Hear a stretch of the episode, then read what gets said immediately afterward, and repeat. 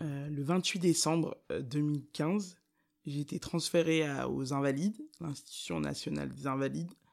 ça a été vraiment un, passage, puisqu'on a, j'ai dû attendre longtemps avant de pouvoir être transféré là-bas. Il fallait que mon état soit assez stable et ça me faisait sortir de l'hôpital pour aller en rééducation. Et euh, surtout, je retrouvais Eva là-bas sur place et euh, Ida nous, a rejoint un peu plus tard. Euh, en arrivant, j'ai découvert une équipe très à l'écoute, presque en demandant mes doléances, qu'est-ce que j'attendais, et j'ai rencontré un, médecin qui a été euh, très important puisqu'il a fait partie de des personnes qui ont cru en ma volonté euh, et ma ténacité pour euh, explorer, aller là où la plupart des autres médecins disaient qu'il n'y avait plus rien à faire. Je suis, comme on dit, en échec thérapeutique il y a des fois où on perd espoir et je me demandais même si c'était pas de l'acharnement thérapeutique. Je me disais, mais pourquoi on m'a gardé en vie? Je me souviens euh, chercher avec Ida comment on pouvait se faire amputer la jambe, contre avis médical, à chercher des, médecins ailleurs, en Suisse.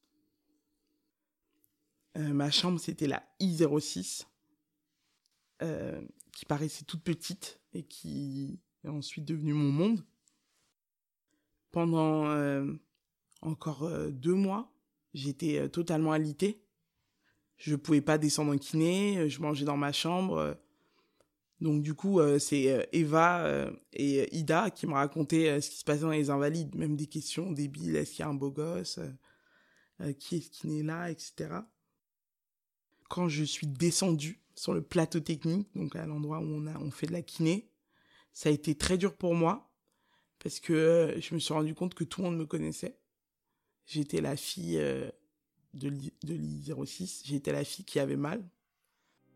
Donc euh, en ayant cette réputation, je me suis dit j'espère qu'ils vont rencontrer la vraie Jessica.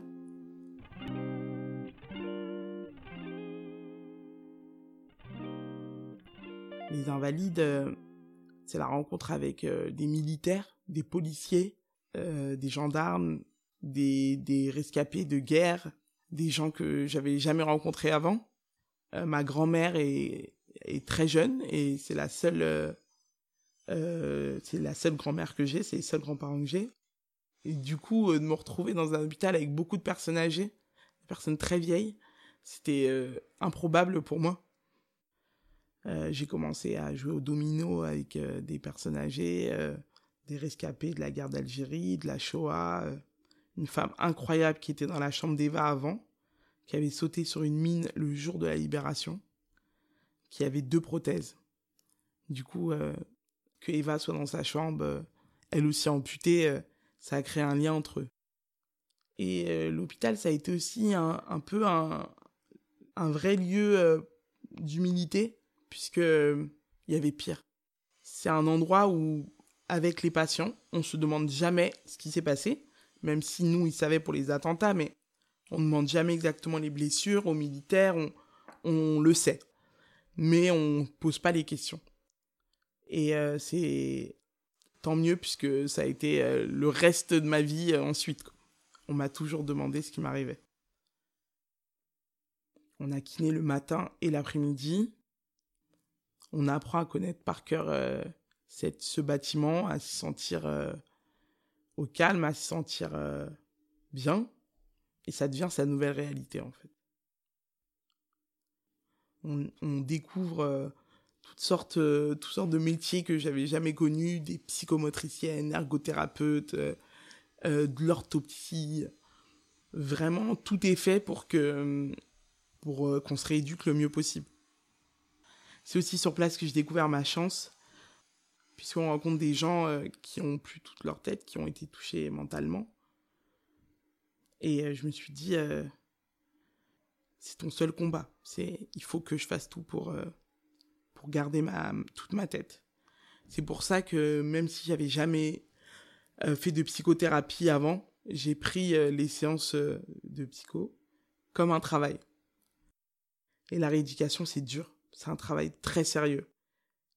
Et je crois qu'au début, euh, vu que j'avais pas d'espoir, je le prenais pas très au sérieux. Mais je suis quelqu'un de très volontaire et j'ai du mal à le faire au départ, mais si je commence, je vais jusqu'au bout. J'ai toujours été comme ça. Et j'ai dû m'adapter à la rigueur de la rééducation. Je sais que je me souviens d'un jour où Ida est venue avec un livre d'anatomie et euh, qu'on s'est dit, c'est bon, il y en a marre de ne pas comprendre, de ne pas savoir tous les mots de ce qui nous arrive. Et que je me suis mis à tout retenir, à essayer de tout comprendre. J'ai refusé de prendre des antidépresseurs et euh, on, on l'a accepté. J'ai pris le contrôle de, de mon histoire et de ma rééducation.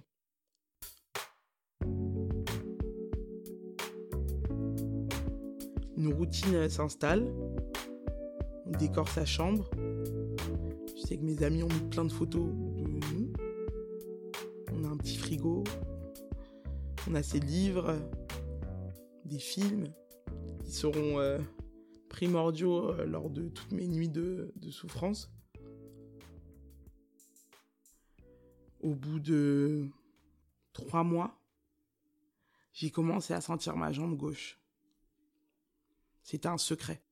Je voulais être sûr avant de dire que ma jambe bougeait, que je la sentais. Je n'arrivais pas à bien la bouger, mais je voulais être sûr, sûr, sûr. Pour ne pas donner de faux espoirs et pour pas me faire de faux espoirs. Puis, euh, j'ai osé le dire. Je me souviens que docteur Le Guillou a dit c'est un miracle. C'est très euh, déconcertant quand, quand même des médecins, les blouses blanches, euh, parlent du mot miracle tout le monde parlait du mot miracle pour mon cas, même avant que je puisse marcher, tout simplement le fait que je sois en vie, vu l'étendue des blessures et le temps que j'avais passé euh, à perdre tout mon sang.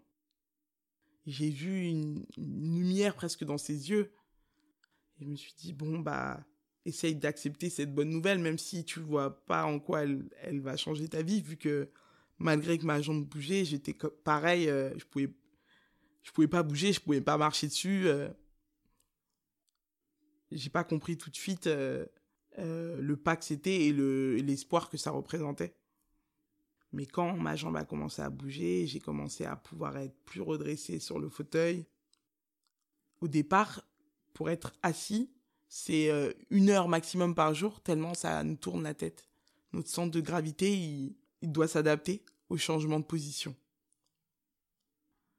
Et là, euh, je me souviens que dès que j'ai pu être à 90 degrés, c'était encore l'automne. J'ai demandé à aller dehors. Il faisait super froid, mais je voulais aller dehors absolument. Et euh, de voir les feuilles, le soleil, euh, l'extérieur, c'était une sensation incroyable. J'ai pleuré. Je me souviens que j'ai pleuré de joie.